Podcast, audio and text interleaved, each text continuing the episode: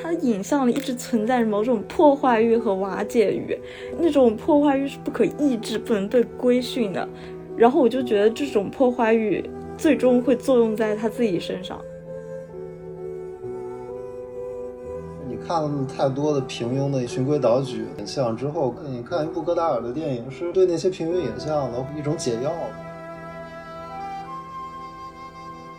在这种很严肃的这个主题期间，然后又能寻到一丝很浪漫的这种爱情故事的一个蛛丝马迹，有复调的感觉。这种复调的感觉给我带来一种很宏观、很宏大、很忧心忡忡的这种深刻感，同时又有一丝这种很个人、很细微的这种个体的情愫。在所有导演都逃离短视频，越来越多的爆炸的信息。戈达尔是去拥抱这些东西，然后从巨量海量的信息里面挑出他能用的。我觉得这其实也是他有别于其他导演一个特别厉害的地方。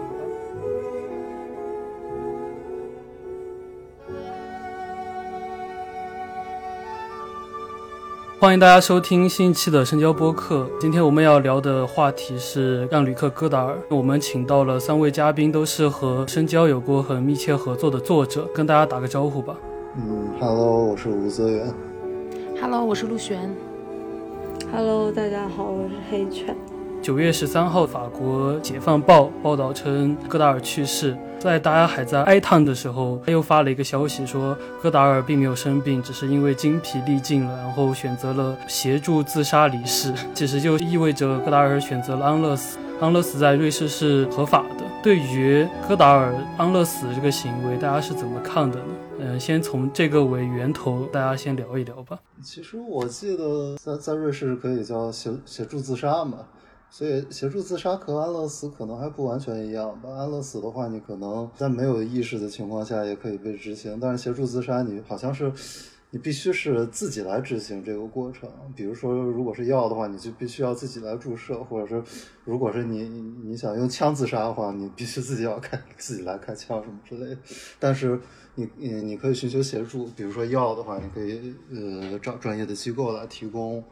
当然的话，可能要经历一些手续的审核之类的的程序吧。我看这个新闻的时候，其实是有画面的吧，就是各大自己给自己的注射之类的画面，反正。反正也挺狠，也挺狠的。想到这个画面，也觉得是个狠人。其实我是之前看过一个叫《选择死亡》的一个纪录片，他说的就是瑞士安乐死这个是怎么执行的。我看他一般是有家人在陪伴，然后其实也不是自己注射，就是在家人陪伴的情况下，呃，医生帮忙注射之后，吃个药，然后喝一口水，稍微有点窒息的感觉，就几秒钟之后人就走了。哦，那就没什么戏剧化了哈。那那说不定哈，说不定戈达尔自己有自己的想法。我我就感觉他是会自杀的人，因为他的影像里一直存在着某种破坏欲和瓦解欲，那种破坏欲是不可抑制、不能被规训的。然后我就觉得这种破坏欲。最终会作用在他自己身上，尽管呃安乐死这个结局是相对温和的。当我听到这个消息的时候，我会有一种非常轻微的爆裂感，很轻微的音爆感，呃，有一种看见在他自己的影像里，他成为了一道在声音和画面之间裂开的口子的感觉。嗯，我自己的话，其实我的感觉跟黑犬差不多吧，因为。嗯，如如果我们一路看戈达尔的呃影像，看他的作品一路看过来的话，其实从他第一部开始，其实嗯就有死亡的意象嘛。然后它里面的主人公不是呃自杀，就是就杀了他的女人。就是戈达尔他很有意思的地方在于，就是他虽然很调皮，他设置的很多东西都让人觉得很。不能说欢乐，但是很欢快。但是他的底子其实我觉得还是比较悲观沮丧吧。所以死亡这个东西跟戈达尔一个连接，我觉得是特别特别紧密的嘛。我前阵儿在读那个菲利普罗斯，就那个挺有名的，也也也去世了哈，挺有名的一个美国作家。然后他的那个萨巴斯剧院，也可以叫安息日剧院，因为他主人公就叫萨巴斯嘛。它里面其实整部小说，它其实都在描述的是。因为主人公萨巴斯他就是一个六十四岁的一个男人，当然他有很很强的生活各种方面的欲望哈，但他的整部小说其实描述的就是一个人在年老了以后，他的关于生存和生活和欲望种种，当然还有虚无主义，一直到小说最后最后，就是说这个六十四岁的这个萨巴斯遇到了他的应该是表叔，已经应该是九旬的一个老人了。然后，然后菲利普罗斯就很细致描述了一下萨巴斯眼中的这个表叔，他作为一个非常非常老的老人，他的日常生活是什么样子的？他作为一个人，他的外表，他的表皮又是什么样子？他的衣服是多么的脏，然后他居住的环境是什么样子？就当时。呃，我的感觉就是说，人其实活到一定的年岁，就是我自己私下其实也会想，就是比如说老了之后，尤其非常老的时候，他应该是什么样的一个状态？我觉得菲利罗斯他其实他描述那个东西，会给我一个关于戈达尔的选择所谓自杀的一个答案吧，或者一种想象吧，应该是一种想象，因为我们永远不知道戈达尔他。他他为什么要自杀？他肯定会有自己的一个想法或者解释，或者是一时冲动，我不知道。但是菲尔罗斯他描述的那个那个老人那个状态，就是让你觉得是一个很客观的存在了。它像一棵树一样，或者它像一个物体一样的。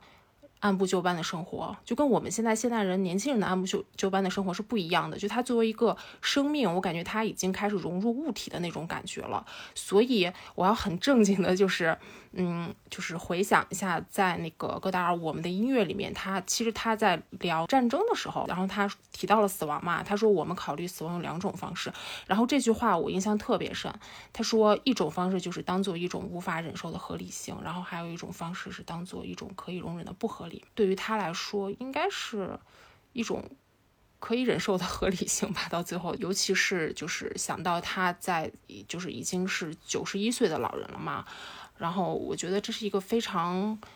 不能说自然的过程，但对戈达尔一个破坏者或者一个叛逆者，一直是非常有勇气的一个人的话，我觉得是一个比较理所当然的一个结局吧，大概是这样。对我其实知道这个消息，我还挺震惊的，就是。啊，一开始他不是没有没有报道说他自杀嘛，只是说他死亡。因为前段时间他不是还直播什么的，穿的什么绿毛衣还被当成网红了。他又说还有两部片子想拍嘛，一个是关于黄马甲运动。而且说是一个剧情片，而不是像之前的偏论文电影的样子，所以还蛮期待的。嗯，我觉得他死因可能成疑吧，因为我看到两个说法嘛，一个是解放报的说他没生病，他就是累了，然后另外一个说法是他律师发的官方声明说他，呃，遭遇一些可能会致残的疾病，就是现在还没有致残，但是早晚的话会剥夺他的行动能力，这样的话。他想在自己意就是意识还清醒，能够做做出完整决定的时候来，呃，结束自己的生命。对，看到这两个说法，我觉得他们之间好像有有一点相互矛盾嘛。其实大家对他死的这么一个接受也是有一点相互矛盾的。我我当天我下午两三点钟的时候刷到新闻，说是他去世了，又过了三个小时之类的，呃，网上又出来消息说他是安乐死，但是其实。就感觉两个说法都不是特别精确嘛，但是这个转折好像会对你，对会对我们对他死亡的认知产生一个就就很大的不同。我感觉，如果是病死的话，那是呃我们对他死是一种感知；但是如果是他自己选择死亡的话，那是另一种感知。所以，所以我我我我当天的心态就就就挺像他看到《狂人皮埃罗》的结尾的时候，《狂人皮埃罗》的结尾的时候，呃，贝尔蒙多就呃。整了半天，嗯，把自己里三层外三层绑的炸弹嘛，然后准备点燃引线，结果点燃引线以后，他又突然的开始拍那个火车，说：“哎呀，这这这怎么回事？这好傻呀！我不想死呀！”然后结果拍两下以后还是炸了。就就我当时看看这两条新闻的观感，就特别像看这个电影的结尾，因为因为就是很矛盾，可能可以说呃稍微有点拧巴吧。就比如说，戈达尔很绝望，他很想死，但是同时他又想开个玩笑，他又想给大家做个鬼脸，他又想在在死之前稍微讲个笑话。就比如他可能会预料到很多人听到他死的时候会很伤心什么之类的，但是他不想要这种哀悼，或者或者说按卡拉克斯的说法，就是他不想要那种所有人都为他讲 rest in peace 的那种感觉。他就是要这种特别矛盾、特别复杂的、特别轻的死亡，一种稍微有一点虚无主义感觉的死亡。然后他他想要用这种方式给自己的呃生命做一个注脚或者做一个句号吧。我当时的感觉是这样。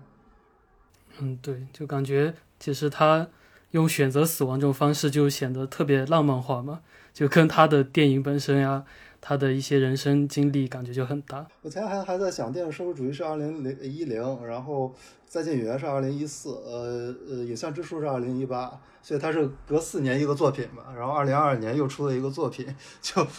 我我我突然有一点这种感觉，不一定对，可能是过度解读。哎，其实今年确实他有一部作品，就柏林电影节吧，好像是有个叫呃鲁滨逊先生的一个访谈，是好像是他和一个同代的伊朗导演之间的通信过程，好像是他去年的时候好像还为印度的哪个电影节做了一个对谈，一个半小时左右，一个视频对话，然后他在里面还挺精神的，然后就讲了一些自己觉得特别聪明的比喻，之后还会。还会笑，就是特别得意的那那种笑。所以，如果看那个录像的话，可能不会，可能不会预料到他，他他一年之后会主动选择死亡。嗯，那接下来就聊聊大家最早看的戈达尔是啥，或者是感觉有改变到自己对于电影的一些观点的一些片子。哎，我觉得这个可以，其实从黑犬开始聊。平时看你在各种社交平台上发的照片呀，或者是……对，我觉得黑黑犬经常搞蒙太奇。对，我我我就有点疯癫。我看的时候，很多时候是会想起戈达尔的，因为他也很喜欢搞各种格言呀，或者是引证呀这些东西。就是我，我好像没有办法说出他给了我哪些。就是好像没有那种突然的转变，在我的印象里，就是我很早之前看的《我略知他一二》，我特别喜欢，我很喜欢这个片子里的私语。我当时在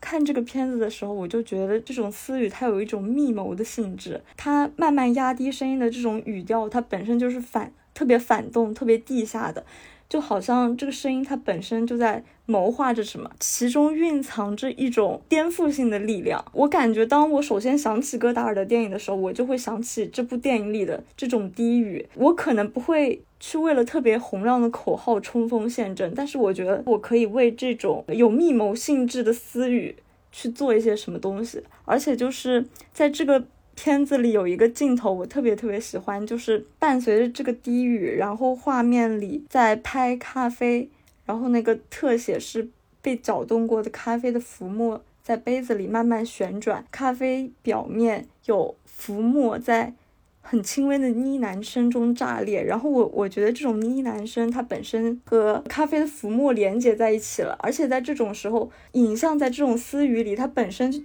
本身就有催眠的感觉，但同时咖啡的这种影像它又是清醒的，它它可以唤起我对苦涩的感觉，或者是那种喝完咖啡之后的心跳感。然后在这个片段中，就有一种梦和清醒的两极，反正就让我很喜欢。当我提起戈达尔的电影的时候，我就会想到他。我觉得我喜欢他作品跟他个人气质是其实是有关系的，因为就像我刚才前面说的，他这个人本身带给我的这个。感觉就是说，它是一个不能说是矛盾的，但是是具有双重性的，所以是是很有趣的。然后，但是又不乏深刻的，我觉得这个这个是很重要的。然后，其实延伸到那作品里面的话，我觉得就是其实我特别喜欢他作品中最引人注目的这种政治性的东西在里面。我可能在学生时期更喜欢看的是他的，就是六十年代这种存在主义。呃，意味比较深的就是前几部作品嘛，《精疲力尽》或者是呃《狂人 P L》，但当然里面也会有一些就是政治层面的一些痕迹，但是他越到后面，尤其是他那个毛派时期吧，然后我最近才补了他的一切安好，就是作为一个打工人或者作为一个社会社会人吧，以前做学生我不觉得我是一个社会人，但是我现在上班这么长时间以后，我觉得我是一个。嗯，人到中年的打工人之后，我觉得看他这种政治性非常。呃，政治倾向非常强的电影，直观来看，其实是有有有一种爽感的，有一种自我代入的这种意淫式的这种爽感，就很奇怪。然后，呃，如果从就是非常正经的审美层面的话，我觉得就是戈达尔他自己也说嘛，不是他自己，他应该是在那个《中国姑娘》里面有句特别有名的台词儿，就是说不要去做政治电影，要以政治的方式去做电影。看《一切安好》的时候，他这种政治性非常强烈的这个电影的时候，我对我反而是对里面的影像的这个手法，嗯，应该可以。说经验经经验感十足吧，然后另外一方面，我又对戈达尔本身，他虽然是一个就是比如说在《一切安好》里面，然后是回顾那个五月风暴嘛，在他后更后期一点的作品，比如说《我们的音乐》和那个《爱的挽歌》这两部作品里面，他后期其实我就看了这两部，但这两部我都看了。好几遍，就特别喜欢。《爱的挽歌》是以爱情故事作为穿线，但是这两部作品总体来说，其实我觉得他在探讨的东西是非常庞杂的。但是很显然，它是一是关于呃艺术的，大部分的的艺术形式，比如说绘画呀、文学呀，然后电影呀，甚至纪录片什么的，就是它杂糅到一块儿。但是它的主题，它讨论的其实是当下的社会。但是在这种很很严肃的这个主题期间，然后我们又能寻到一丝很浪漫的这种爱情故事的一个蛛丝马迹，就是有点有有复调的感觉。然后我是非常喜欢他后期作品的原因，就是在这一点，就是这种复调的感觉给我带来一种很宏观、很宏大、很忧心忡忡的这种深刻感，同时又有一丝这种很个人、很细微的这种 个体的这种情愫吧。爱情的东西，但当然，爱情这东西在他后期作品是非常非常非常微弱的啊。但是我觉得越是微弱，然后越是蛛丝马迹，越是这种草蛇灰线的这种感觉，我觉得越是有意思。我觉得我和你刚好相反，呃，可能是因为我自身的偏好，我我我有时候会把一些他特别政治的部分略过，然后有时候看戈达尔，我看完之后，我可能会对一些。单独的镜头有特别强烈的感觉，但是没有能力去从中梳理出一些叙事，就是我没有办法梳理出来。呃，我更加关注的可能是戈达尔的影像直觉，你的这一点可能恰恰是我没有关注到的。嗯，其实我可能刚表达有误，就是你的这个说法是对的，因为戈达尔他本身其实，我觉得他是有点反叙事的吧。他越到后面，他的这个影像是越碎片化的，他越注重的是你刚刚比如感受到那种瞬时的那种。印象，我自己其实也有你这样的感觉，但是就是我有强迫症，就是我要把它，因为它到后面，它其实所有的叙事性的东西是非常弱的，但是还是有那么一点点。比如说我第一次看的时候，和我第，比如第三、第五次看，我可能都会像你一样沉浸在它所有这种瞬时的碎片中。然后我觉得非常非常的享受，就像泡在大海里面的感觉一样。当然，这个大海其实有时候也挺挺挺艰深的，也挺晦涩的，因为戈达尔本人的知识是非常庞杂的。但是就是可能我在第二遍、第三遍看的时候，我可能就是还是有一些作为这种常规电影或者是常规文学的这种审美者的一种非常强迫性或者习惯性不太好的习惯，就是我还是想去。去去梳理一下，但其实比如说在那个《爱的挽歌》里面，我还是能够梳理出那么一条非常微弱的这种叙事线的，就是非常微弱。但是在我们的音乐中，我感觉那完全就是梦游，这个才是就是，呃，就是欣赏戈达尔尤其后期作品的一个一个正确的方式。其实甚至是他，嗯，中期吧，就是政治时期的。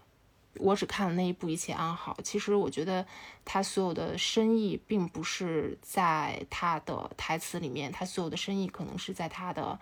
就是镜头使用里面。我我只想插嘴说一句，我特别喜欢《一切安好》里面最后那个超市的镜头。对我也是，我一个是他那个超市镜头，他用的是那个平移长镜头，来来回回，然后。第二个，但但就是前面还有一个，就是他那个工厂的那个解剖图嘛。对，就是他有一个娃娃屋似的，我记得他有一个镜头是，就是景从景别很小变到特别大，对对对对，瞬间。对，当时我真的是就是惊掉了，就跟乡巴佬似的，就是惊掉了，因为我当时，因为我当时在看的时候是简方达演的那个女记者和她的老公，然后陪她去那个所谓造反的那个工厂的那个经理办公室在。厂长吧，厂长办公室，然后在采访厂长，可能跟他在聊天。那个时候镜头还在，因为他那个镜头拍的有点像室内，就是有有一点点舞台剧的感觉，吵吵闹闹的，然后有点小品化的感觉。其实那个时候我看的有一点点就是不太有耐心了，因为一直在工人在造反嘛，然后都吵吵闹闹，真的有点像小品。但突然那个镜头，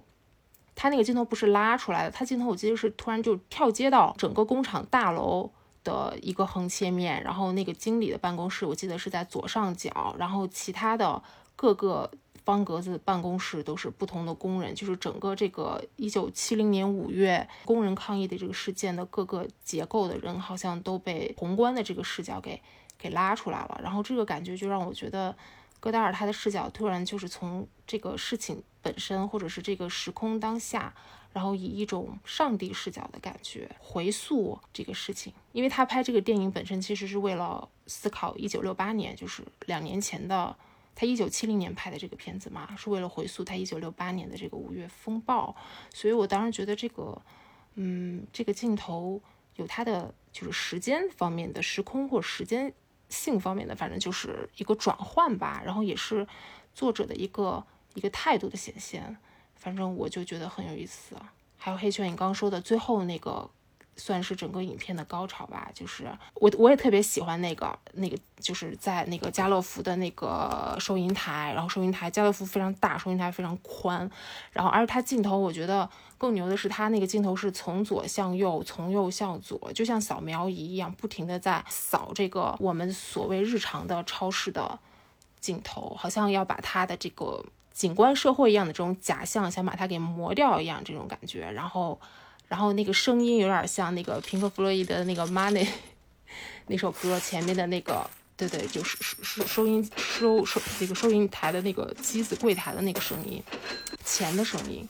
就是我觉得整体上来看，就是手法非常非常非常妙。嗯，我觉得戈达尔的很多横移都特别好，就是那个我们的音乐里有一个横移，我也很喜欢。就是有一群学生，就他拍他拍了一群学生，然后镜头横移过，我就觉得那种横移的镜头里有一种特别专注的倾听能力。我挺好奇的一个问题就是，你们觉得戈达尔的运动镜头里边，就镜头运动本身里面有有有有情感吗？有哪些情感吗？就我突然。有点好奇这个问题，因为我记得《一切安好》里面那个镜头的平移是特别平稳，然后稍微有点非人化的，就我我印象里面。呃，然后我又想起周末了，周末里面那个堵车长镜头，其实也是非常非常冷静，然后非常的机器化的，就就给人一种无情感。其实《一切安好》这个，就就是因为。因为周末我想看来着，但实在没时间看。我光知道周末他他讲的是那个中产阶级生活，是吧？对，或者是对周末是。对对，其实我非常感兴趣。对他，他改编的是那个科塔萨尔的呃《南方高速》。嗯，就是里面有一个堵车的很长的一个镜头。但是说说到那个，我觉得戈达尔的这个嗯。镜头，你要说有没有感情哈？至少我觉得在《一切安好》里面是没有非常人类的感情的吧？对，它是特别分析式的一种镜头运动的感觉。对，它是它是解析的，而且而且我在看他那个刚黑犬说的那个家乐福的那个场景的时候，我说实话，就是因为我们我们去家乐福。就这个东西是我们很日常的一个场面，但是在它可能平移了两三次之后，再加上那个配乐，我就会觉得有种异化的感觉。我觉得它的整个的东西就是很难不让我们想到，就是景观社会。你在现代社会里面，你生活的所有的日常用品，然后你在你沉浸其中，你觉得都很正常。但是当有一个人，比如戈达尔，他用这样的镜头取下你来来回回去。表现的时候，你自己盯着盯着，就好像盯着自己的生活一样，越看越觉得不对劲儿，越看越觉得假。就是有，我觉得有这么一个功能会比较有意思。但是我觉得在《一千好》里面，我觉得就是有时候我觉得戈达尔他虽然一直在研究的是影像，但是他其实影像里面有一些技巧会让我觉得他其实就是是一个文学底蕴特别特别深的人。就是他在那个。呃，《一千好》里面简方达，然后在采访一个就是满脸都是雀斑、很可爱的一个女工的时候，然后我印象中她的那个就是配音，就是人物的台词配音和她的镜头，我觉得就特别文学化，因为我印象中她的那个呃配音就是说让我感觉既像那个女工在控诉，但是接着那个文字好像又转变成。一个话外音，就是一个客观的一个第三者，然后再不能说转述，但实际上就是转述这个女工那天说了什么，就是。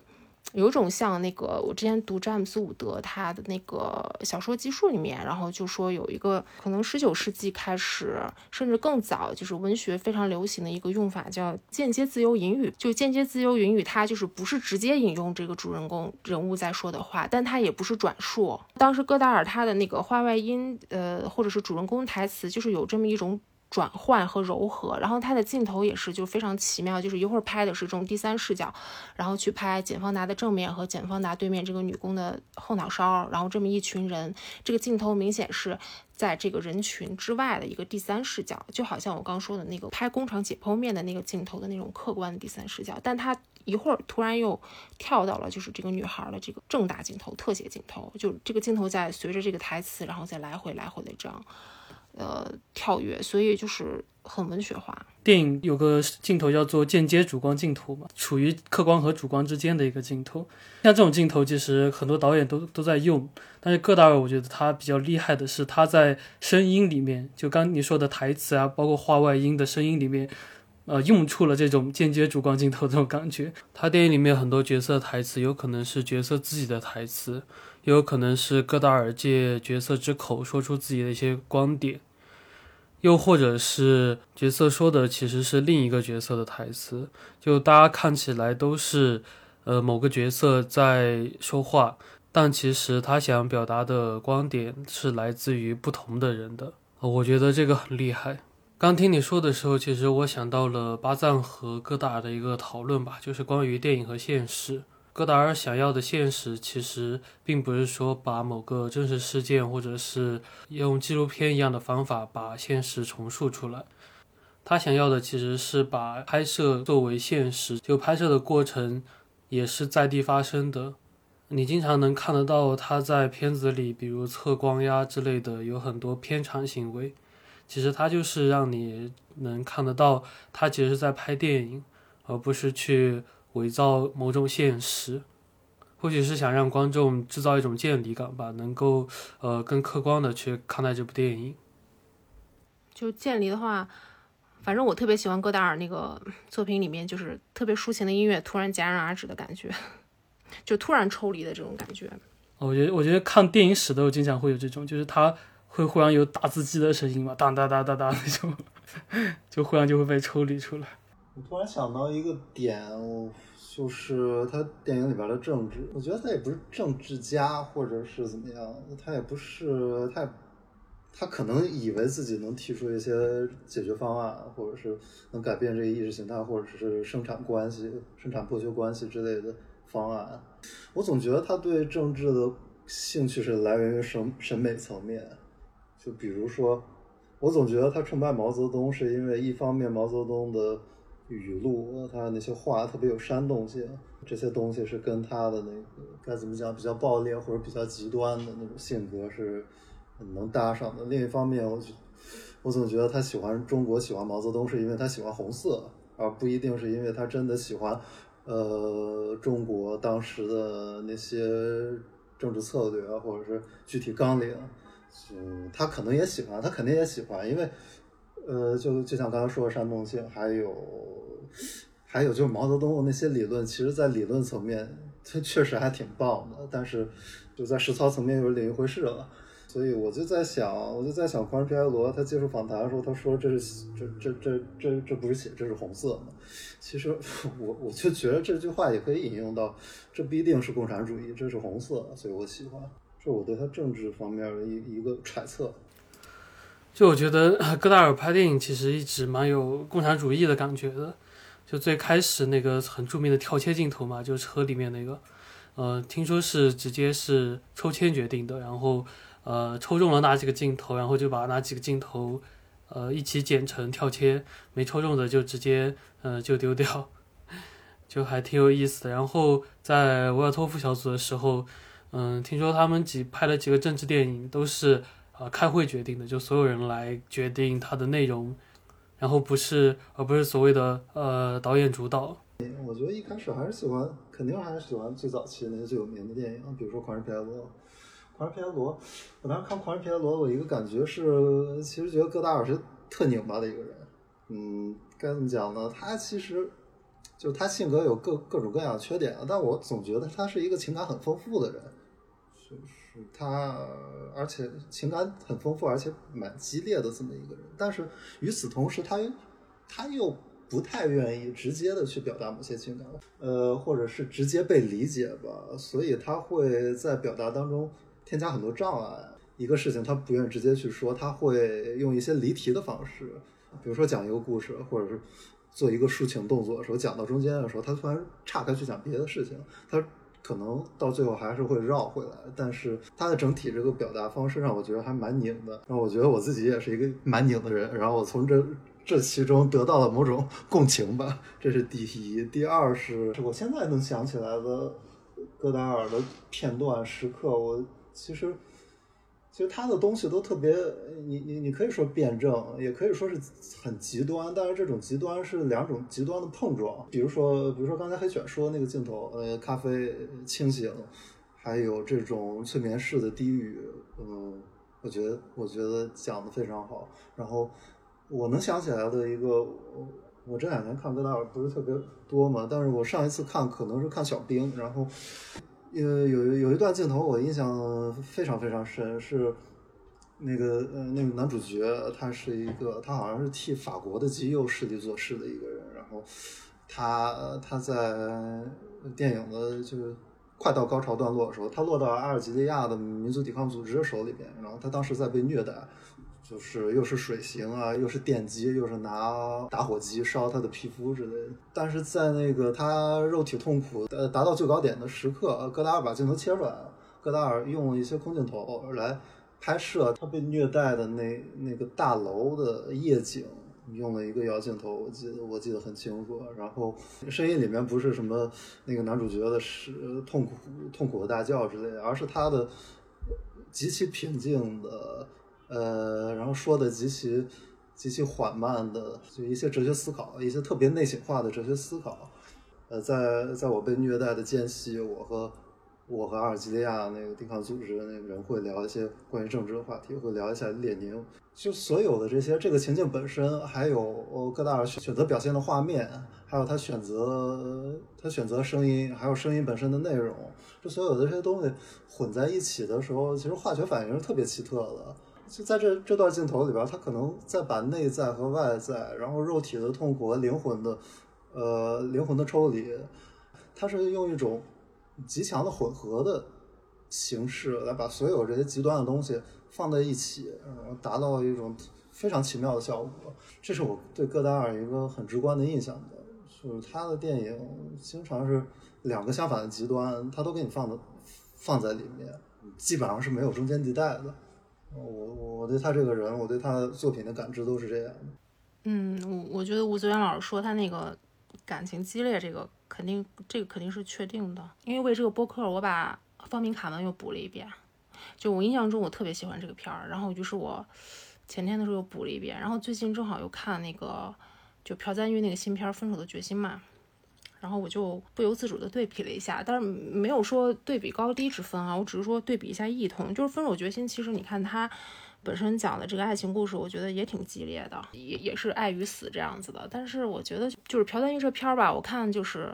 嗯评价挺两极的吧。我个人其实在这个片儿里有非常喜欢的片段，比如说嗯男女主角的主角的这种激烈的感情，其实朴赞郁他会用呃另外一个罪犯。就是男主角作为一个警察去追捕的一个罪犯的一个一个爱情故事，或者是更喜欢的，就是说，我觉得在我看那个男主角去跟他的同伴、他的下属吧，然后去去追其中一个犯人的时候，那种就是筋疲力尽的这种感觉，大汗淋漓的这种感觉。然后包括包括汤唯演的那个角色，然后带男主角到应该是下雪的山上吧，如果没记错的话，然后当时。呃，男主角站在悬崖边，呃，就山边儿，然后突然这个女主角就可能靠近他，然后男主角特别害怕，因为他觉得是不是这个女的要把他推下去，他不确定。然后当时正好汤唯带了个头灯，然后这个头灯就把他的这个把男主角的这个面孔照的一。异常的苍白、羸弱的这种感觉，《分手决心》它从剧情来讲，其实我个人不是特别喜欢。但是我刚说的这些片段，又让我对这个片子好感度就是暴增，就是因为就是它等于是用一些比较隐喻的方式，就是用 A 去隐喻 B，或者说他去表达一个男女感情的一个状态的时候，我会比较欣赏。但他如果依靠一个人物的行为或者行为动机，或甚至是人物的台词，包括汤唯说的什么“当你说爱我的时候，什么我你的爱就结束了，我的爱就开始”，反正就这种的，我倒觉得非常的乏味。这种片段，我会觉得说，在戈达尔的这个《方明卡门》里面，我觉得他做的倒是特别特别的，完美，因为我印象中《方明卡门》中就是，呃，卡门跟那个男主角应该叫约瑟夫吧，他们俩的爱情其实完全是以一种类似于现代舞一样的肢体语言，用肢体用造型艺术去体现这种爱的这种激烈程度和力量。就举个例子，比如说一开始他们俩，呃，第一次见面的时候，本身这个环境就是一种隐喻嘛。就环境是这个卡门和他的朋友同伙去抢劫银行，然后正好这个男主角约瑟夫是是是是士兵门卫，然后拿着枪，然后他们就有一个枪战，然后突然两个人就面对面的，二话不说的，然后一个人就是两个人去抢一个枪，然后一个人叠在另外一个人身上，然后两个人的身体就开始产生一些肢体上的一些力量的一个过招的这么一个感觉。然后在他们爱情结束的时候，在浴室里面那场戏也很有名嘛。然后其实是同样的一个肢体语言，然后又重演了一遍。但这个时候，卡门对约瑟夫说：“你让我恶心。”就是说，爱情的开始和爱情的结束用同样的一个肢体，然后去前后呼应。包括他们俩在爱情发展的中段的时候，然后两个人去戈达尔演的那个呃呃叔叔海边的一个租的一个别墅，然后。嗯，两个人用门或者用窗户去去夹对方的身体，都是一些比较比较激烈、比较暴力，但你会想到，比如想到皮娜，或者想到类似的一些就是很有名的一些舞蹈家，他们去编排动作，然后去表达感情。因为我觉得动作这个东西，它是它是当下的，而它是很真实的，它它是关于肉体的。然后，而爱情最根本其实就是关于肉体的，所以我觉得戈达尔这个设计。我觉得很牛，就是印象非常深。然后我觉得这个应该是，就是我看到所有电影里面对于爱情最好的描述，反而是戈达尔刚才我我描述的他的这些镜头，可能也是一个很激烈的人，所以他才能去想到这些动作吧，这些设计。抢那个卡门抢劫完银行之后，然后那个约瑟夫说为了就是方便，然后他们俩就是互相。把就是两个人用那个布条，把布条还是裤带我忘了，反正就是把自把自己的手腕两个人就靠在一块儿，捆在一块儿了。我觉得就是这些设计都是非常有意思的。嗯，我也是刚看了《小兵》这个片子，我其实印象比较深的就跟负责员说的很像，也是那一段，就是他呃被折磨的那一段。他被折磨的时候，他他就说他想到了阿尔及利亚那些被折磨的人啊什么的。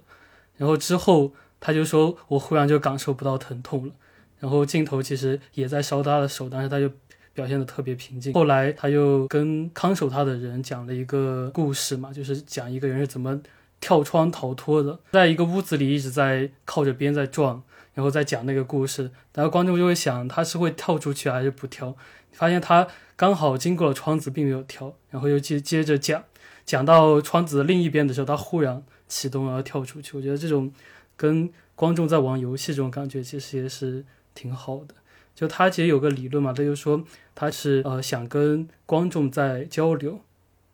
他其实很难的是，就是他的片子大家观众都看不懂，但他其实很想的就是跟观众交流。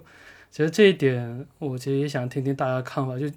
他为什么要这样拍片子呢？像前几部还是有蛮多比较剧情性的东西，大家还能看得到一个故事线索。然后到后面就越来越飞。刚呃陆璇也提到，呃像《爱的挽歌》里面还是有那么很微弱的一条线。但你如果不是去看了四五遍，如果只是看第一遍的话，你完全是很难能 get 到这个点的。哎，我突然想到《小兵》里边还有一场戏，他也是在跟观众玩游戏，就是。呃，男主角第一次去拍女主角的那场戏，然后男主角突然就我忘了因因为什么契机突然就说起来了，哎，演员都是奴隶，你让他笑就笑，然后演员那个演员本身开始对着镜头笑，然后演员让嗯对导演让你哭你就哭之类的，就是一层套着一层的这种感觉，就是一个特别棒的玩笑。还有还有《狂人皮埃罗》里边，他他们开着车，然后突然哦，男主角让女主角回来跟镜头打个招呼，就是类似的。这种互动，我我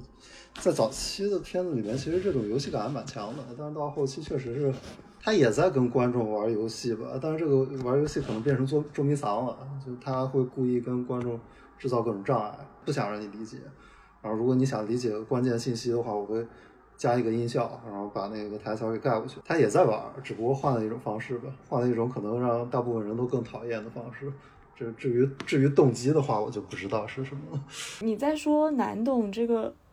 问题的时候，我就想到有一些作品里内部已经设置好了一个主题，然后我觉得这些主题在诱捕观众，尤其是在诱捕一些影评人。我在看戈达尔的时候，就是我觉得为什么戈达尔的作品是难懂的，因为里面没有诱捕你的陷阱，呃，就是他没有提前准备好的一些和理论家的合谋，你不会那么轻易的去达成它，甚至他会为这种合谋去铺设障碍，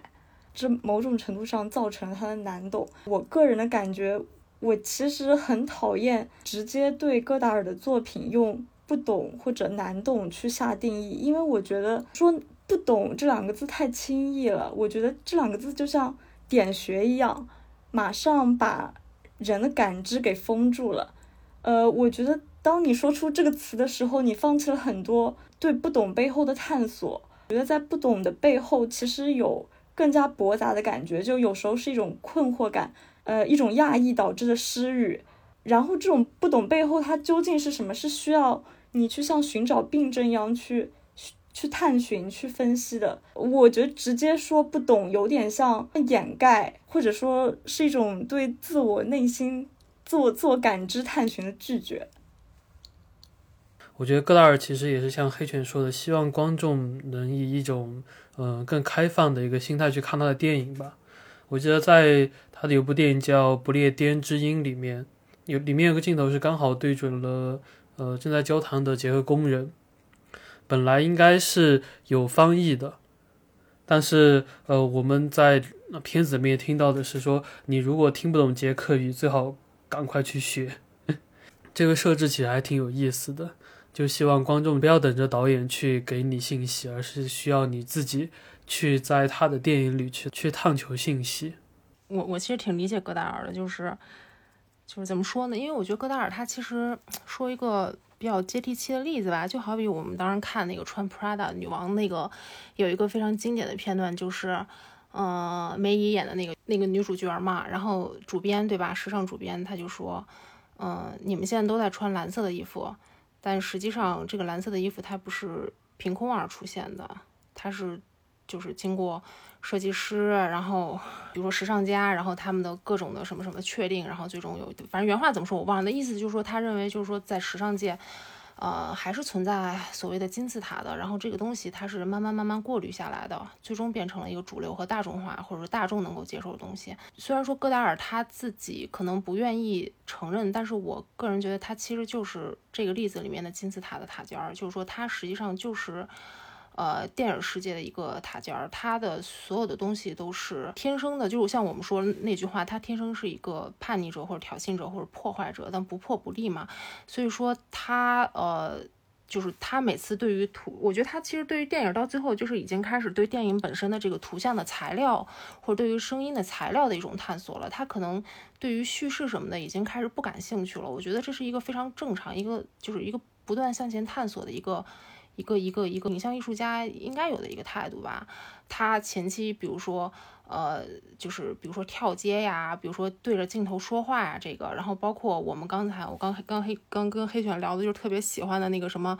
平移镜头啊，然后还有什么工厂横剖面啊这种让人惊艳的东西。其实后后来我觉得，其实，在电影就是主流电影世界里面，其实很多导演都在用嘛。平行镜头，老男孩朴赞女老男孩那个砍杀的最经典的那个高潮镜头，那不就是吗？只不过他的平移好像印象中就是从左到右，没有戈达尔这种从左到右再再到左再到右这种。所以我觉得，我个人觉得可能就是只是借用了戈达尔这个镜头的二分之一的深意吧，没有完完全全的。就是精髓或者完没有完完全全去整体去去拿来拿来用，然后包括韦斯安德森不是也喜欢这种横横横剖面的东西嘛，横剖面的这些镜头嘛，然后经常拿来用。就我的意思是说，戈达尔他他就是先锋，然后他就走在自己就是独自走在自己探索的路上，然后等到他所探探索出来的东西，可能慢慢慢慢会渗透到主流中，最终让我们的呃理解方式，让我们观看图像的方式。去慢慢的得到改变，去慢慢的适应，因为我们现在可能视觉上去去了解一个图像，或者说我们去了解一个电影，可能还是停留在戈达尔很久以前的一个创作的那个状状态。电影史时期的我们音乐和这个爱爱德晚歌，我我我能看懂，而我特别喜欢。但是像你们刚说的再后期的，因为我一直没有契机，没有心理上的契机去看他这个片儿，所以我很好奇，比如说，呃，过个几年，或者是甚至是十年，我到时候看这个片儿，看他这些比较，嗯，难以理解的这个片子，会不会呃，观看方式、理解方式，或者所谓的观看的习惯，会导致我会有不同的态度？就我很好奇我自己的一个观看的一个改变。我总觉得他的有些后期的电影或者中期电影也是该怎么讲，也是拒绝被感知的。我觉得他在一些电影里边的抗拒态度或者说反对态度是特别强烈的。比如说，他有些电影其实在视觉上是非常扁平的，然后在主题表达方面也特别宣教化嘛，就是大段大段大段大段大段的台词，大段大段的念白，然后大段的引用。可能视听之间会有一些张力，但是除此之外，好像挖掘不出来太多的感知空间。我说的是维尔托夫小组时期的一些东西，但是后期我感觉也也会有一些东西，就拒绝感非常强。比如说他开启一个新的阶段的人人位或者叫各自逃生，其实是我感觉他对人类作为一个总体或者人性本身，他是抱有特别强烈的负面的态度。就有一种活腻了的态度吧，就所有人都所有人都挺没劲，所有人都在瞎呃瞎折腾，然后我看不出来希望在哪，我看不出来改变这一切呃一切事情的方法在哪，出路在哪。包括电影史啊、电影社会主义啊，还有影像之书这几部片子，我给我的感觉是电影史还好吧，但是影像之书和电影社会主义其实特别干、特别干涩的片子，里面有很多的信息量。对，塞满了信息量，塞满了引用和哲思什么所有这些东西，但是它其实没有在里面探索特别多的，我我个人感觉没有探索特别多的美感方面的东西，或者是感情方面的东西，会有这个维度，但是非常有限的。所以有的人会觉得这这几个片子像天书嘛，但是我也怀疑，如果我们每一帧去细读，每每每一个段落去细听，呃。就这些话是引用自哪些思想家、哪些文学文学作者、哪些哲学家的话，或者说读懂镜头里的每一个标题的话，我们就能真的理解这个电影。我觉得里面的很多引用也是陷阱，比如说，比如说在《灭世》的开头，这是早期了，当然，但是他晚期肯定也有这种操作。在《面试》的开头，他说引了一句话，说安德烈·巴赞说，电影是符合我们对世界的。想象的一个投射载体，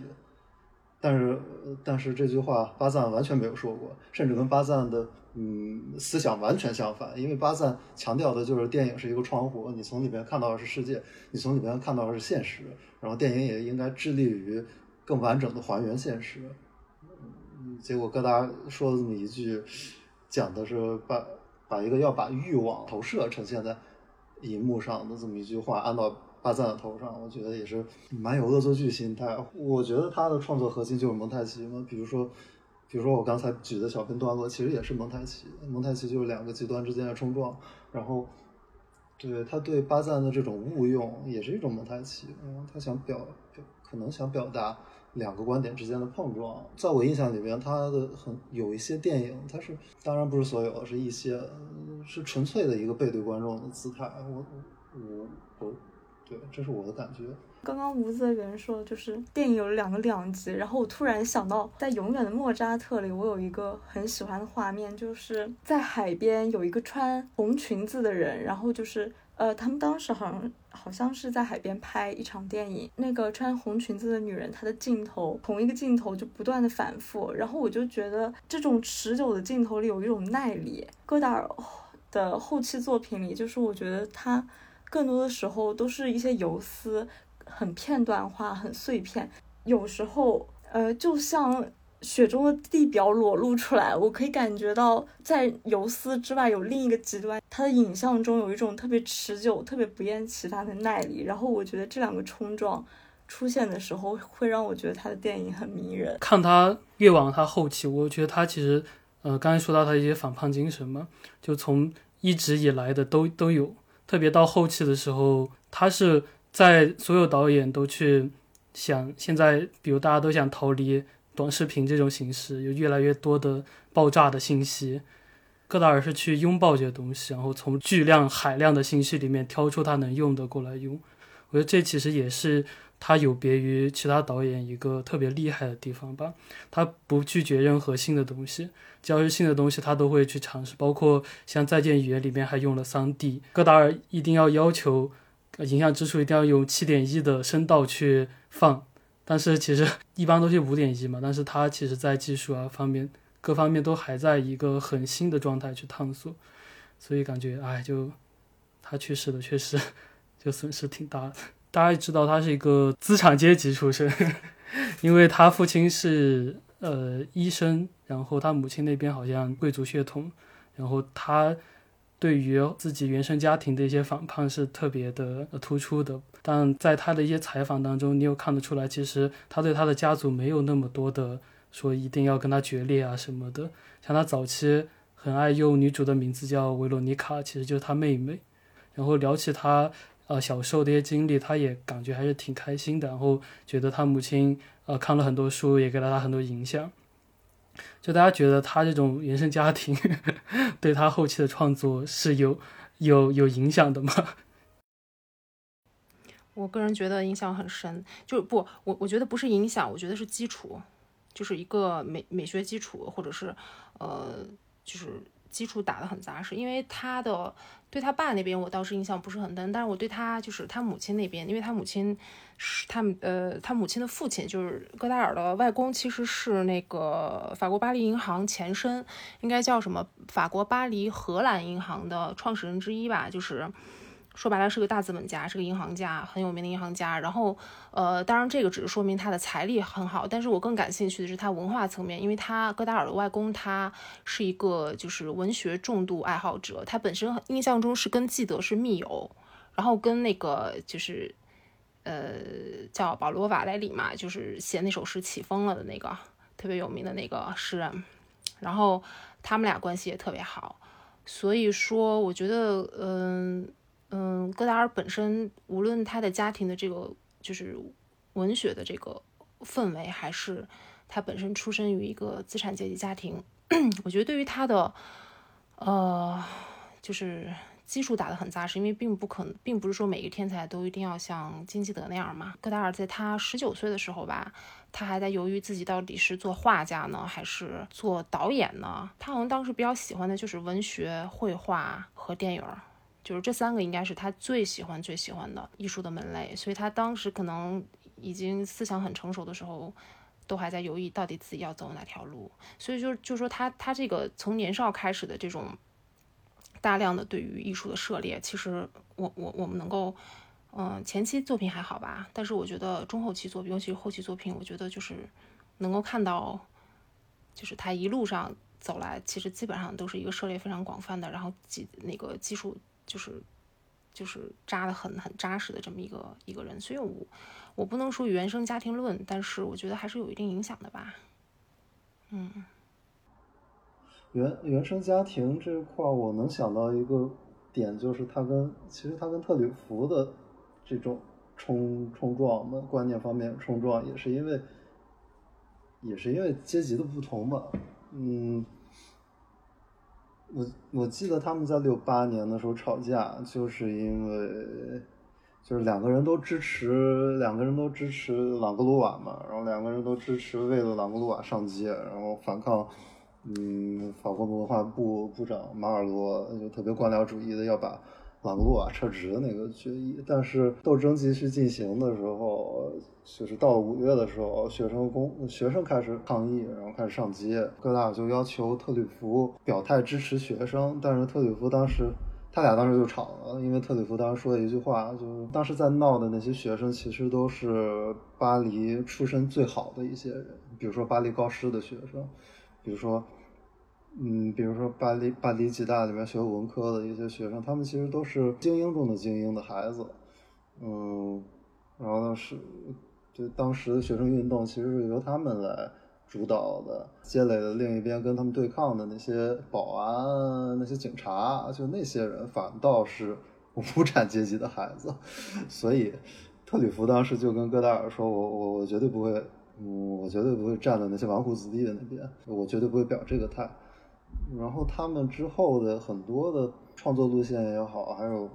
还有政治观念也好的冲突，我觉得本质上可能都源自这种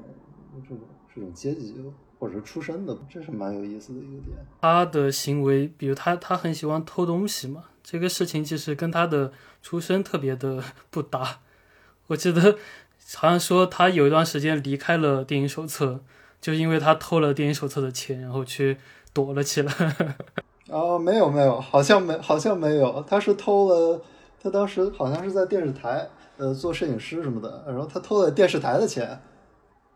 嗯，对，就跟《狂人皮埃罗》里边一样，《狂人皮埃罗》里边是他老婆给他找了个电视台工作，然后他现实里面是应该是他亲戚，他可能是他爸给他找了一个电视台的工作，然后他偷了电视台的钱，然后后来就被开除了。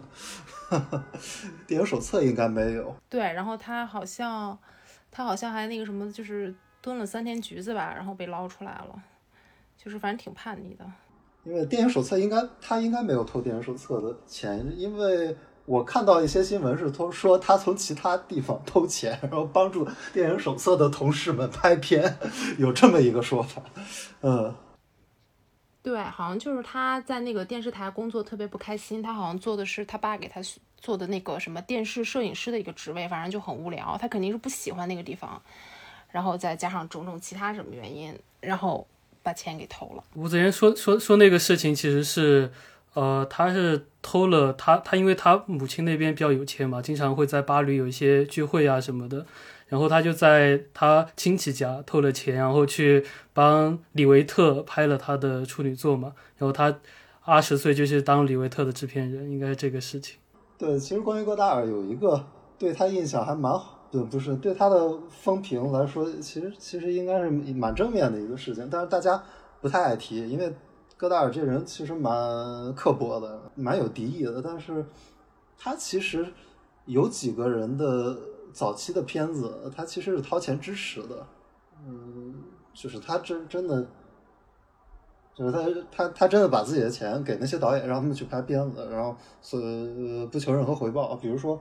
呃，《母亲与娼妓》的导演，呃，厄斯塔什最开始的一个处女作，我忘了叫什么了，呃，呃，呃，片名跟圣诞老人有关，我没看过。然后再就是，再就是斯特劳布和于耶那那一对夫妻，他们拍的一部，我忘了全名叫什么了，但是是跟巴赫有关。这两部片子好像戈达尔都是掏了钱的。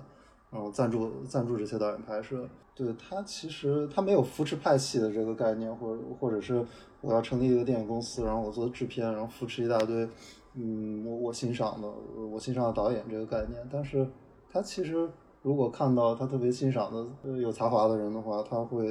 他他在经济方面是有支持的。嗯，突然想到这个点了。其实厄斯塔什的片子其实就是他跟他的第三任妻子米埃维尔。他们公司也是，就一直是在做厄斯塔什的片子。想跟他聊聊，就他这种出身那么好，但他为什么要去偷东西呢？这其实还有一个怪癖，还挺奇怪的。就对啊，威威威诺纳赖德也偷东西嘛，但威诺纳赖德也不缺钱啊。对啊，就就这这是有这种盗窃癖的。然后从这种盗窃癖中，好像能得到得到某种快感吧，有可能跟性快感。呃，相似，但是我也不确定。对，这这肯定是神经症。我我的判断是这是神经症。如果非要解读的话，他他是一个叛逆者嘛，他是一个反叛者嘛，那我我就要反叛我的出身，然后我就要。或者他就是他比较共产吧，他可能觉得，对啊，他可能觉得电视台那个工作那么无聊，然后拍的玩意儿那么无聊，为什么不把他们的财富用来去做别的事儿呢？有可能。对，我猜他觉得这种偷窃可能是理所应当的，是正当的，嗯，甚至是道义的。对他就是拿这个东西。那其实我们可以聊他在电影手册写评论的这个阶段，就他当时的笔名叫汉斯·卢卡斯嘛。挺想跟他聊的就是他们比较推崇的几个，就美国派的华德霍克斯呀，包括尼古拉斯·雷。其实尼古拉斯·雷，我一直除了他那部最出名的《无垠的反叛》，其他的我好难 get 到。这个导演好的地方，特别是《荒漠怪客》这这片，我不知道大家是怎么看的。包括像普雷明格呀这些导演，尼古拉斯雷啊，我觉得尼古拉斯雷是一个特别该怎么讲，特别特别贴近心脏写作的这么一个人，是非常非常感性、非常私密的这么一个导演。我忘了，我忘了是谁说来着，好像是克莱尔德尼逛录像店的时候，他他他说尼古拉斯雷，我忘了他说的是谁了，有可能是尼古拉斯雷，有可能是嗯卡萨维茨，但是他说。好像这两个人其中之一的电影离那个风暴眼太近了，然后容易把自己卷进去。他德尼说自己不是这种导演，德尼还是要他还是要离风暴眼远一点。但是我觉得这个概括其实蛮恰当的，因为嗯，尼古拉斯雷的片子一方面非常自传，一方面就是对感情的传达是相当赤裸的。一方面他可能是呃剧情本身可能是对自己经历的一种重现，另一方面。呃，他对剧情啊，还有对情感表达方式非常不加遮掩，不管是其中的美的一面，还是残酷的一面，甚至是丑陋的一面，尼古拉斯雷都会直接的表达出来。所以，这是我对他，我我这是我对他的理解。然后，我觉得戈达尔看，我觉得戈达尔欣赏的可能也是这些吧，因为尼古拉斯雷可能在电影语言层面没有特别多的创新的地方。对，这也是我很难理解。我很，我其实都不太能看得到他比较作者性的一面。虽然他们一直在推崇作者性，就像自传色彩这种，其实我觉得每个导演或多或少都有吧。包括戈达尔，戈达尔评价尼古拉斯雷说：“他说他他能想象得到约翰福特去当海军上校什么样子，想象得到其他导演去从事其他职业什么样子，但他永远想象不到尼古拉斯雷除了当导演之外其他的样子。”我挺难理解这句话的。我揣测戈达尔对尼古拉斯的喜欢是一种发自感性的喜欢，而不是呃出出自分析性思维的喜欢。因为这你你你要说的话，确实能看出相同点吧。他们他他们电影里面情感关系都蛮残酷的，都蛮。而且他们片子里边的男性角色其实也不是传统意义上的大男子主义角色嘛，他们有很多的犹疑，有很多困惑，而且有很多的懦弱的点。硬要拉关联的话，这方面他们俩，嗯，对他们俩男主人公在某些方面还蛮像的。如果说影评本身的话，其实呃，戈达尔影评写的非常非常非常好。我上学的时候看过英文版的他的影评，然后他的东西就是很聪明，而且。嗯，一方面很聪明，另一方面也很饱含感情吧，就是法国人的那种法国人那种特点吧，吹什么东西都都能吹出彩虹屁来，而且能吹出你从来没有想象出来的，你从从来没有想象过的吹捧的角度，或者是吹捧的修辞，呃，这是一方面，另一方面，戈达尔会玩很多的文字游戏，就是在里面玩很多的双关，然后用很多的。呃，来自文学史或者是来自电影电电影史的典故来在剧里边打比方，或者来在剧里边嗯表现某种元素，然后这些这些手法其实他都用在日后的电影里面了。比如说周末里边，他讲什么来着？他有一段话就是两呃好像是极端组织，周末里面有一个极左组织的两个人在。两个人在用对讲机通话，然后其中，然后他们的暗号就是什么“战舰不将军呼唤荒漠怪客 ”之类的，就有很多这样的文文字游戏，或者是，或者是，或者是稍微含有一点深意的比比喻，然后读起来就特别爽。他那个类比、比喻什么的，然后还有排比句，然后知识又特别渊博。反正我我没读过他影评，我是最近为这个播客我补了一个那个他。五八年的时候，很年轻的时候写的那个关于伯格曼的一个影评，我本身又特别喜欢伯格曼，然后我就说挑挑这篇你看一下吧。反正之前的确从来没想过这么喜欢戈达尔电影，为什么没有没有去想过读他就是手册时代的这个就是呃文章啊？就是他，我我觉得就是 写影评吧，他的影评给我感觉就是。就是一直在思考，一直在提问，然后一直在试图寻找答案。关于电影的，然后他的语言，刚刚吴泽源老师也说了，就是非常好，甚甚至有一些诗情画意的东西在里面，然后也有抒情的地方，然后但是又就是很精细的这种精雕细琢的分析，他可以分析伯格曼本身，然后再引申到分析电影本身，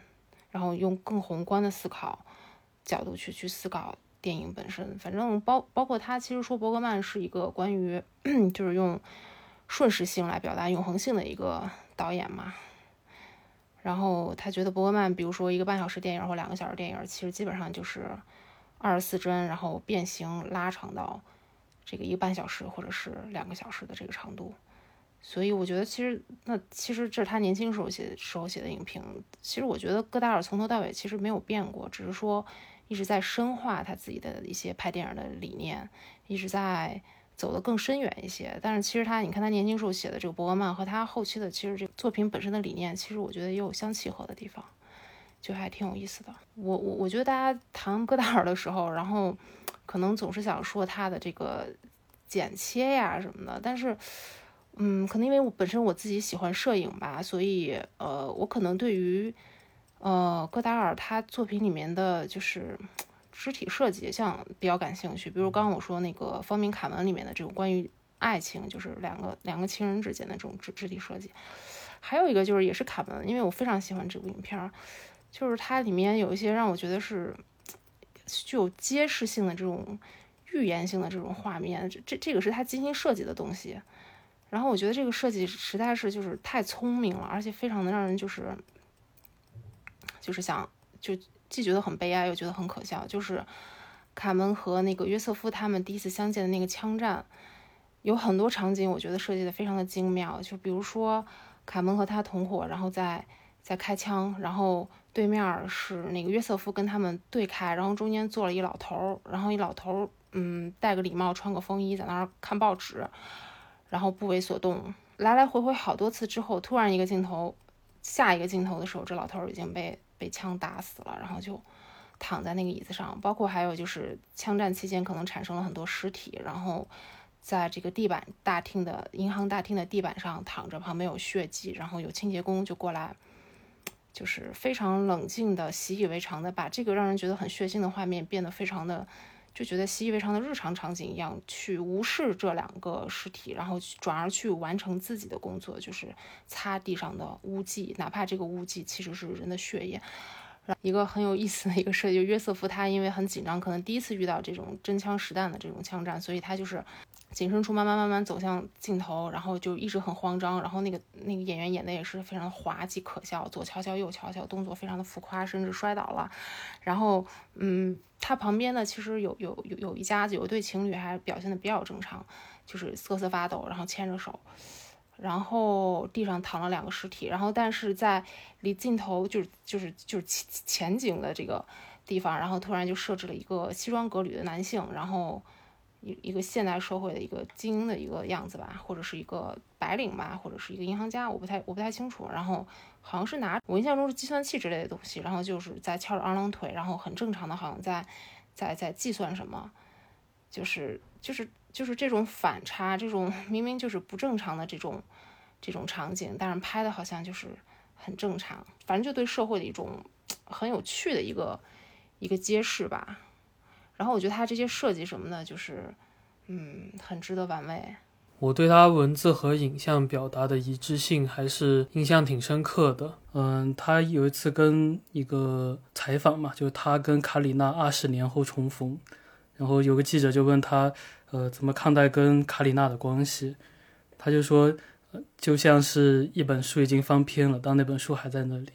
啊，我觉得这个比喻就特别的妙。刚说到他早期电影嘛，就是安娜卡列娜的那个年代，关于他的风格啊那些，我觉得没有必要再去多去聊。我觉得有个点想让大家讨论，就是我觉得他对于怎么去发挥演员的一些长处有很大的一个功力在。呃，安娜卡列娜，包括呃吕子巴萨特那个女主，就是他第二任妻子嘛，安妮，感觉这些演员他用起来就感觉跟别人用起来不太一样。可能可能跟卡蒂娜分手以后吧，他他对演员的态度是非常差的，他对演员的虐待方式是五花八门，各种都有。然后他他好像还特别享受这种折折磨演员的感觉，虽然不一定是出于这种权力关系高低之分，但是六五年往后他。他基本上从来不告诉演员他自己想要什么，他想让演员演什么，他几乎不给任何具体的指示。如果你演的不合他的心意的话，他会骂你的。有很多时候王家卫就学他嘛，对于演员。我也挺好奇的，演员在他后期的创作中到底有一个怎么样的作用，在在电影整体当中到底有一个怎么样的地位？反正我感觉他后期的那个演员，就我看了那那少数那几部，我感觉那些演员都都选的比较比较知性。反正我个人觉得有种素人感，有素人的感觉，但是又是很知性的素人，就是他没有前期作品演员的那个演员的那个质感那么重。所以说，跟他后期那种很散文化的那种拍摄方式，我觉得是非常契合的吧。其实我反倒喜欢看他后期那些演员，我我一个都不认识，但是就是对，感觉像《受难记》里面几个演员其实不太熟，但是就感觉很适合那个场景里面，然后就能打造出他他想要的某种很古典的一种感觉。他对于演员形体上的要求还是挺高的吧，就是。有点布列松，当然应该不会到布列松那种地步。我又看到一些采访，就说他对于演员该怎么动作呀，包括怎么，特别他里面的演员很喜欢拿书嘛，拿书的姿势啊什么，其实都是有要求的感觉。其实想听吴子源聊聊，就是贝尔蒙多在他电影里面跟梅尔维尔电影里面的贝尔蒙多的一些区别。贝尔蒙多在戈达尔电影里边，可能有一部分有一部分成分是在演戈达尔自己。但是他在梅尔维尔的电影里面，他演的就是角色本身嘛。因为在梅尔梅尔那梅尔维尔那几部戏里边，他的角色跨度还挺大的。有一部是演神父，然后有一部是演匪，有一部是演线人嘛，表现自己演技的空间也更多一点。但是在《狂人皮埃罗》还有还有《精疲力尽》里边，其实我我更倾向于认为他的角色形象是贝尔蒙多自己的本色和。戈达尔的个性的一种混合，我我不我不觉得戈达尔是事先写好一个，呃，特点非常明确的角色，然后让演员去去去去把自己容纳进这个角色的这么导演。我觉得他肯定利用了很多贝尔蒙多个性里面特殊的地方，还有贝尔蒙多自己的身体语言，贝尔蒙多自己的性格特征，我是这么想的。戈达尔。也说过嘛，就是他他现写剧本嘛，他觉得剧本这种东西只是给投资人看的，就没必要 有剧本这种东西，就在现场根据情况写就行。就很多，我相信其实也是演员自己的一个本色的。大家觉得戈达尔这样用演员的方法和很多要按剧本来演的一些导演来说，会有什么区别吗？或者会有什么优势吗？我最讨厌的演员可能是丹尼尔戴刘易斯，因为他演啥像啥。然后我我没我没法信任一个演啥像啥的演员，这是我的偏见。就是对我我我我能把握他性格里面的一些点，但是他每个角色里面，如果他演什么像什么，我我不说其他演员，就说戴刘易斯的话，他其实他每个角色演演什么像什么，就代表他其实在塑造这些角色里面呃的时候，他用的技巧很多。一些东西，一些呈现在画面里面的东西，镜头里面的东西，它它究竟是技巧还是源自本性？我觉得观众是能看出来的。对，我会更信任稍微本色演出一点的演员。我会觉得我能看到一些真实的东西，或者是不经意间泄露的东西。嗯，但是如果是。演那传统的英式的演技派啊、技巧派啊，就是沿袭自戏剧式表演的东西的话，我觉得他们他们从本质上可能就不够电影，因为电影其实在挖掘一些东西嘛。嗯，或者对电影来说，意外是很重要的，但是对于戏剧来说，意外不是很重要的。所以，我就先说个题外话，我觉得就不光是对于演员的选择，或者是演员的这个演戏，我觉得甚至比如我们在审美过程中。嗯，反正我个人，比如说喜欢看一个导演的作品，首先我要对导演这个人有感觉。比如我最喜欢作家，说过无数遍，呃，福楼拜。那我首先我是对他，就福楼拜这个人本身是有感觉，因为他的作品其实就是他个人生命生活的存在的一个延续。我对一个创作者他本身的生平，就是很细致的生平，其实不感兴趣。我更倾向于更独立的去看他的作品，但是。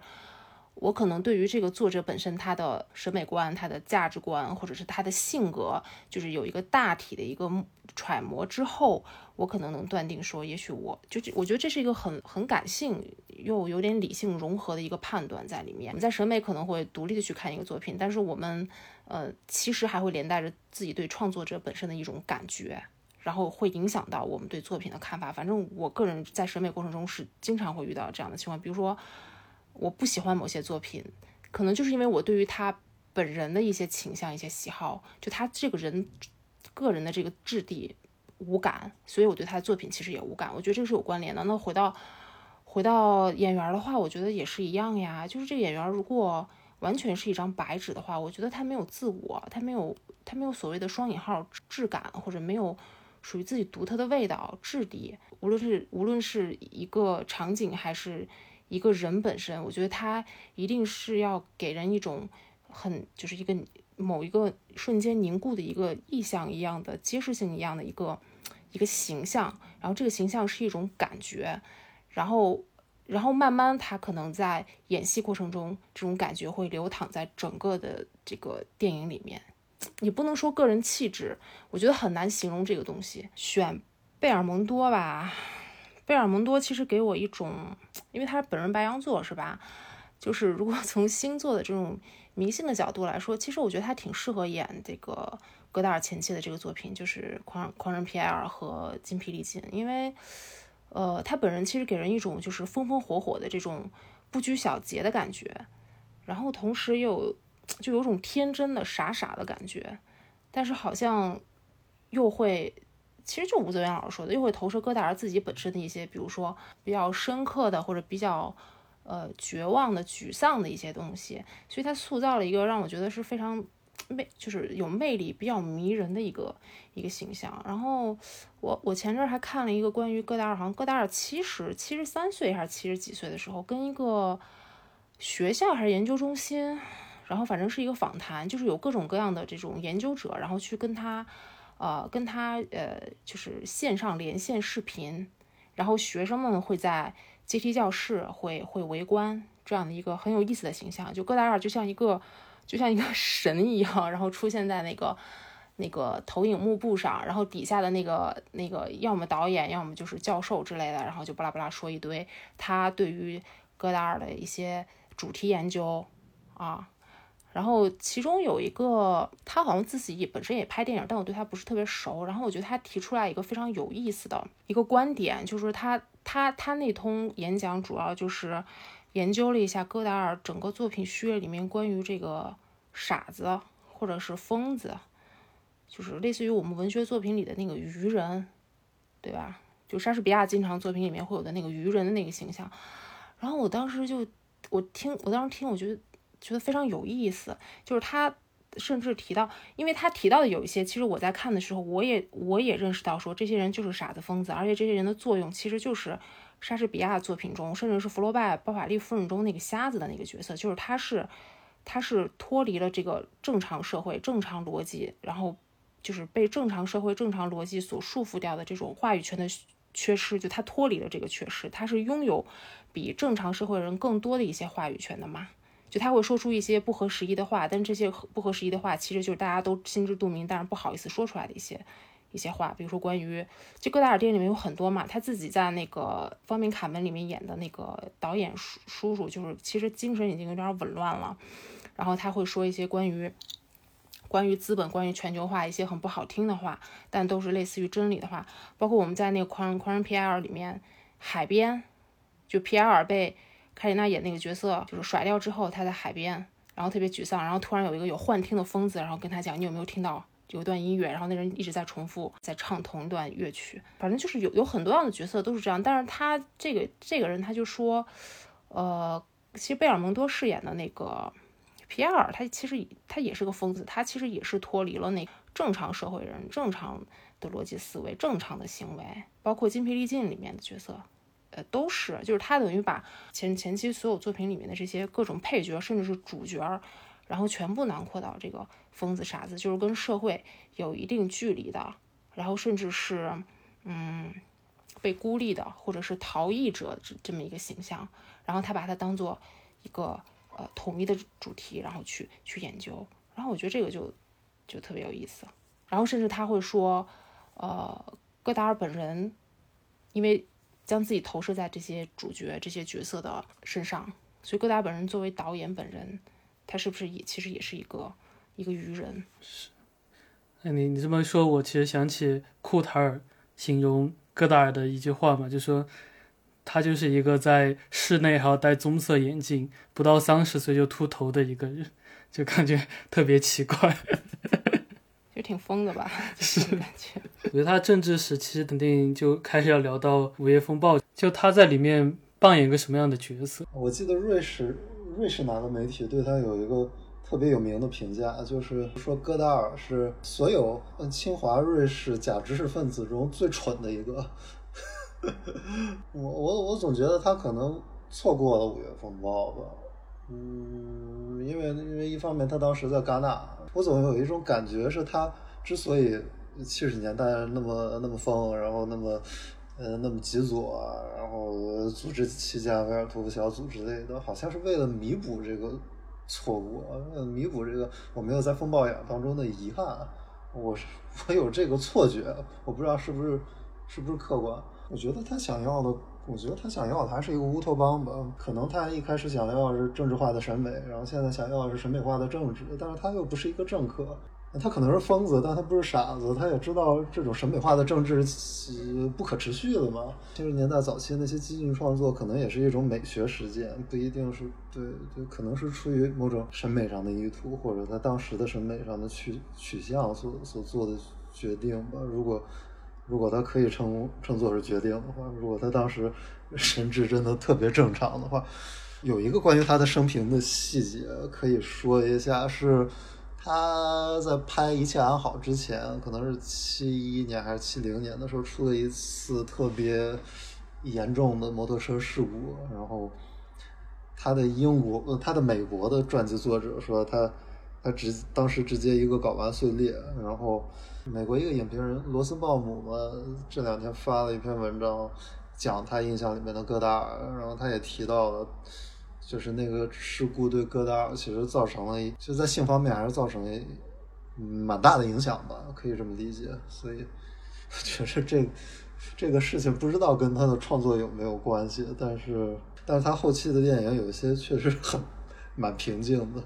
然后让我想到一只。绝育的猫的深刻的深刻的哲思。我觉得我们其实可以从戈达尔的一切安好这部一九七零年拍成的电影去可以窥探到戈达尔本身本人对于一九六八年五月风暴的一个一个反省或者一个态度吧。呃，首先他这个呃电影的主要的事件是说一九七零年五月份，也设置的是五月份。然后，法国的一个香肠加工厂产生了罢工，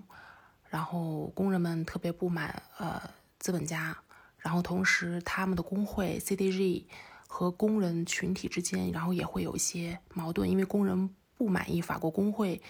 的一些反抗策略，然后就这么三股力量，其实包括简方达饰演的这个记者、知识分子这四股力量，然后就交织在一块儿，然后戈达尔其实通过这个电影就是非常非常全面的。呃，体现了当时一九六八年的呃各方力量吧，嗯，然后我觉得就是比较有意思的是，一个是它实际上很深入的重现了一九六八年五月风暴的一个这个运动的精髓，其实就跟二零一七年的，呃，二零一八年的这个呃法国发生的这个暴动，嗯，黄背心运动其实性质是差不多的，因为当时一九六八年五月风暴发生之前，法国也是就是基尼指数很高，然后。嗯，学生一开始是为了反对资本主义，包括美帝国主义，还有消费主义等等这些社会问题，然后去去发起的罢课，然后后来这个运动就是如火如荼的展开，然后并且扩张。但是我想说的就是，呃，戈达尔不仅是非常就是深入的，然后郑重，嗯，核心的去体现了资本主义社会的现象和问题，其实就是通过我们。刚刚在前面所聊到的，他通过平移长镜头去体现到的，呃，家乐福超市的一个景观的景观社会的这么一个一个途径。其实包括他也用平移长镜头，其实拍摄了香肠加工厂的这个很恶劣的这个呃工作环境，对吧？然后另外一方面的话，我觉得他比较有意思的是他设置的这个，就像我刚刚我说，他有点他的作品一直有点复调电影的感觉，就是他永远是有两条其实很不相干的主线，然后组成的。一个是关于社会的，另外一个是关于爱情的。然后在这个电影里面，其实也不例外嘛。其实简方达饰演的女记者和她的丈夫，呃，两个人其实也是被这个呃资本主义社会可以说深受其害吧，因为他们本身也有自己的一个生存危机或者是存在危机。简方达她想去写这个关于这个呃工厂罢工的文章，然后被嗯被被被拒掉，被编辑拒掉。然后完了之后，呃，她的丈夫本身是拍艺术电影的，那这个里面其实就是有一些导演的投射，很有意思。嗯，拍艺术电影，然后之后她感到非常的疲乏，非常的厌倦，然后最终转成了拍商业广告，也是投身到这种商品社会的这个浪潮之中。然后两个人在去去去采访、亲历这个呃罢工事件的时候，我们明显能感觉到他们作为精英或者知识分子的一种。很无力的感觉，我们并没有看到他们对于这个事件到底有什么呃真真正正的参与感。我们总觉得他是在这个事件中心漩涡的外围，然后在徘徊。然后同时，嗯，我们再回到第一点，就是说，嗯，戈达尔对于这个当时革命的一些反省的话，我觉得是有一个非常非常辛辣的一个。一个一个类比式的场景，就是在家乐福的这个平移长镜头的过程中，然后他在家乐福收银台后面正中间设置了一个，嗯，售卖自己著作的一个所谓的作家，然后这个作家他把自己的这个呃小红本儿这个书，然后全部都摆摆就是摆像就摆成了一个摊儿，然后这个摊儿的后面，然后完完全全就是我们所见到的大超市，把。嗯，现代社会、商品社会，人们生活所需要的呃日用品整整齐齐排列在一起的方式去，呃，去去，就是说小这些书是通过这些方式去排列的。这些书的背景也是这些商品，包括这个书后面，我记得有很醒目的，就是法国经常卖的最便宜的那种一大袋子灰头土脑的土豆，就在这个书的后面排着。我觉得就是他把他把这个革命之书和这些蔬菜、土豆，然后。并置在一起，达到了一种非常非常强烈的讽刺感。同时，这个呃书的作者，然后也在像小商贩一样去叫卖，说我的书原价是五呃五欧，然后现在啊五法郎，然后现在是卖四点几几法郎，就是呃非常有意思的一个一个场景吧。在一切安好之后，他就已经到了下一个阶段。中国姑娘到一切安好，其实是他这个政治时期最疯狂的时候吧。包括他跟格朗的那个沃尔多夫小组，去全世界各国 无产阶级或者是社会主义国家去拍各种电影。我觉得这个还是挺有意思的，因为嗯，其实联系起来，像新浪潮带来的影响其实是全世界的嘛。各种第三世界国家都开始了各种各样的新浪潮活动，就感觉就跟戈达尔的这个路线是很像的，就是从法国为中心开始往全世界去制作，但是最后因为各种原因，维尔托夫小组也就没有了。我其实有时候在想，就是因为戈达尔大家都很喜欢嘛，我在想，就是戈达尔去世以后，嗯，大家会觉得至少在法国导演里面，觉得谁会？更有资格，或者更有潜力，或者更有这个高度，去不是说成为第二戈达尔，是成为作为影迷的一种自我愿望的一种寄托。我不知道这么说是否清楚，因为什么意思呢？就是嗯，我觉得至少对于就是呃影迷或者发烧电影发烧友来说，嗯，并不是说任何一个导演在推出一个新片的时候都能获得像戈达尔呃推出一部新片。一样就是获得如此大的一个热情和好奇，我觉得这种热情和好奇后面透露出来，就大家其实还是有一定的，就是很难得的一种作为影迷的一种信任，或者是一种精神上的，呃，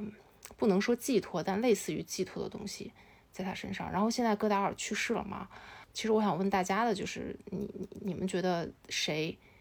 会是你们的就是心头好？我很喜欢一个法国导演，就是就是他，他叫菲利普·格朗德里厄，我超级喜欢他，我觉得他的影像特别特别身体，然后然后他也是一个挺实验的导演，反正向谁都安利他。他拍片子好像都挺冷门的。我刚看了他的主页，好像他最高分的一个片子叫《阴沉》，七点五。因为就是嗯，我很喜欢那种能把一种预感拍出来的导演。我觉得要去拍出这种预感是很难的，就是他的影像可以让你感觉到有什么不祥的事情要发生了。就是我觉得能把这种不祥拍出来。的人很厉害，他用了一些很简单的影像，但是这些影像可以最直接的作用于我们的感官，让我们去感觉到接下来似乎有什么坏事要发生，而不是去依托一些配乐之类的。然后这个导演，我觉得他是一个特别触觉、特别直觉的人，所以我特别喜欢他。如果是在世界范围内来看的话。我更期待的其实是阿比查本，我看得到跟戈达尔有相似的特质在，就是他一直在探索记忆里面，包括声音的一些探索。我觉得是之前的导演很难达得到他的这种，包括声音最最出名的，比如像德帕尔玛的那个胸线，对于声音探索是呃特别深入的，但是在记忆里面就完全是以声音为主导。我觉得。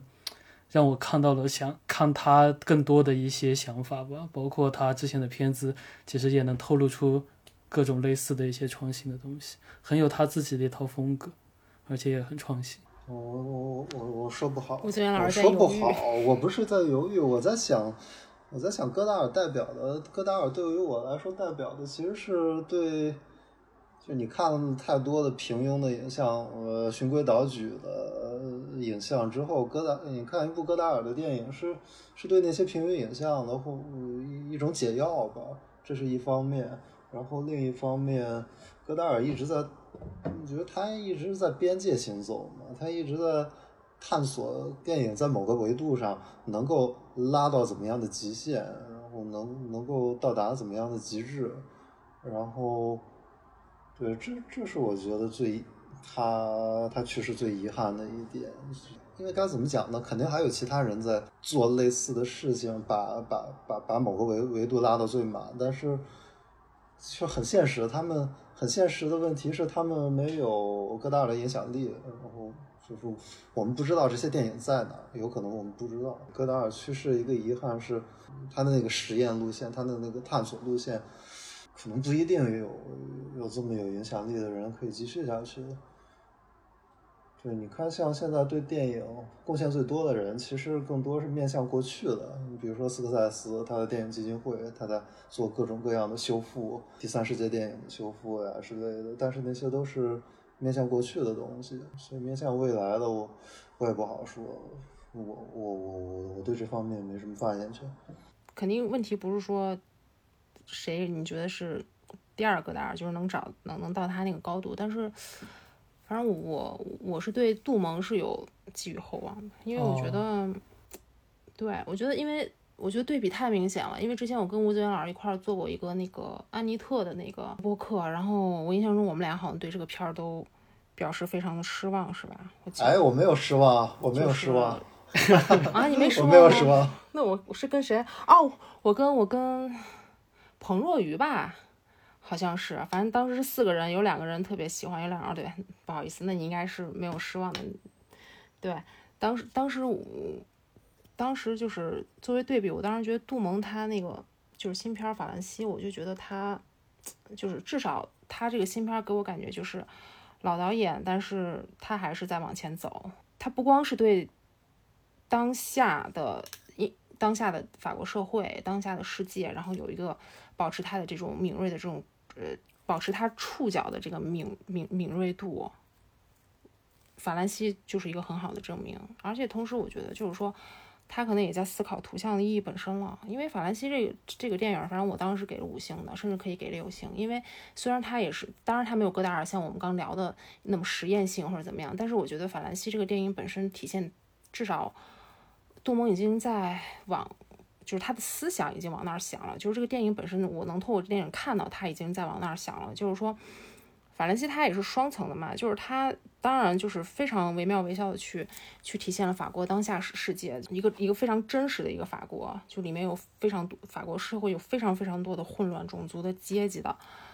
然后还有就是所谓呃像那个主流主流媒体和主流媒体没有想到。就是主流精英媒体精英们没有想到自己其实无法抓取的大多数的存在，然后这个大多数存在其实是在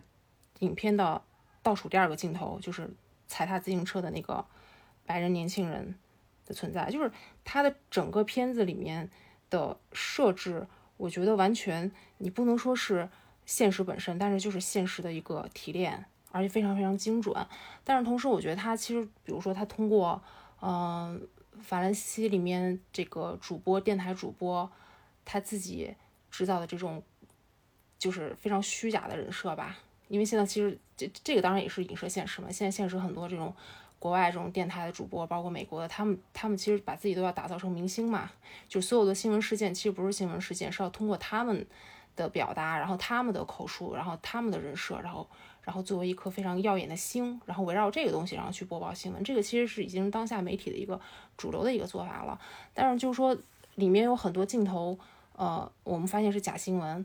然后，但是我我我当时感觉就是他刚提到的倒数第二个这个男女主人公，然后在旁边，然后突然就是镜头指向了这个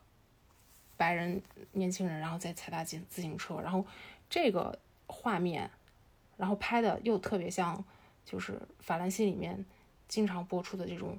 嗯，有点表演性的这种被录下来的这种虚假的画面，就是它它里面有很多，就是包括包括法兰西里面，就是女主角她她的眼泪是真是假，你已经分不清了。她有时候哭，你感觉是真的；有时候哭，你又觉得是假的；有时候哭，你觉得确定她就是假的在表演。但好像她在播报战争什么的时候，然后她在一遍一遍的去拍，然后那个杜蒙的这个镜头对着这个。呃，电影里面的这个电视台的这个摄像机的电子画面，然后透过这画面去看，真假难辨了。我觉得可能这个真假难辨本身就是杜蒙他可能也在思考图像本身的一个指向吧。我觉得反正挺有意思的，而且也挺复杂的，而且又很有人文关怀，然后又很敏锐。所以，而且他年纪其实也不小了嘛，所以我在他的身上看到了一种，呃，一种一种一种希望吧。我我也挺喜欢杜蒙的，就是我我看我我觉得杜蒙的水平一直挺挺在线的，就好像没有特别特别离谱的片子，就好像没有特别水平掉线的片子。然后我觉得法兰西某种程度上也挺幽默的，而且就是我觉得他的主基调里也有一种异样感，有一种在水平线上微微倾斜的感觉。我刚才在想，其实法兰西里边，我觉得，我觉得他的泪水又是真的又是假的。这个片子，这个片子有一种，嗯，说俗一点，就有一种这种玻璃二象性。他他又是一个演员，主角又是一个演员，然后他有真诚的部分，然后，然后导演本身他对这个角色，他既有讽刺，他既有他的态度又是居高临下，同时又是，我觉得他又是可以共情，他他又怀有某种。不能说最低限度，但是是还有某种起码的人道主义共情。对这个角色本身，虽然这可能不是重点，为什么要对为什么要跟一个法兰西的白人明星主持人共情，而不是跟布拉布拉布拉布拉布拉 共情对之类的？但是我觉得对，但是嗯，没什么。嗯，对，就是杜蒙，杜蒙他这个片儿，对啊，就是有这种，我就是举个不恰当例子，就是我觉得。就是具有所有好的文学也好，电影也好，就是艺术作品应该有的那种最基本的素质，就是有一种怎么说肉和肉身、血肉或者肉身和铁铁铁盔或者是就是铁制品的那种融融合感，就是它既有那种很很犀利，然后很很冷血、很很很理性这种这种这种解析的这种目就是一目光，然后所所所带出来的一些东西，但是它对于主人公。其实很毫不留情的嘛，他对于主人公其实挺这个电影，反正这个主人公就是反正被被弄得挺惨，但是同时他又有很很很多共情的，然后很柔软的，很有血肉的东西，这两个东西就是很好的平衡在一块儿，而且是完全就是融到一块儿了，就一种很复杂的感觉，很真实的感觉，就还是宏大和细微在一块儿。其实不能是一个宗教感特别强的导演。一直到现在，真的一直到现在，我觉得他是一个宗教感特别强的。我我印象最深的可能《法兰西》里边，他有一场坐在可能也不是公园，就是一个小公园，街边小公园，然后长椅上，然后他有一个有一个俯瞰镜头那，上帝视角俯瞰镜头，然后俩赛都在看镜头。好像那个真那个贞德，就是他拍的那个少女贞德，好像也也是有这种，印象中也有这样的镜头，这好像是他就是。标志性的一个镜头吧，印象中。嗯，我感觉，我感觉他的那种镜头就是特别大的远景中一个很微小的人。对，少女贞德里面有，好像还镜这种镜头还挺多的。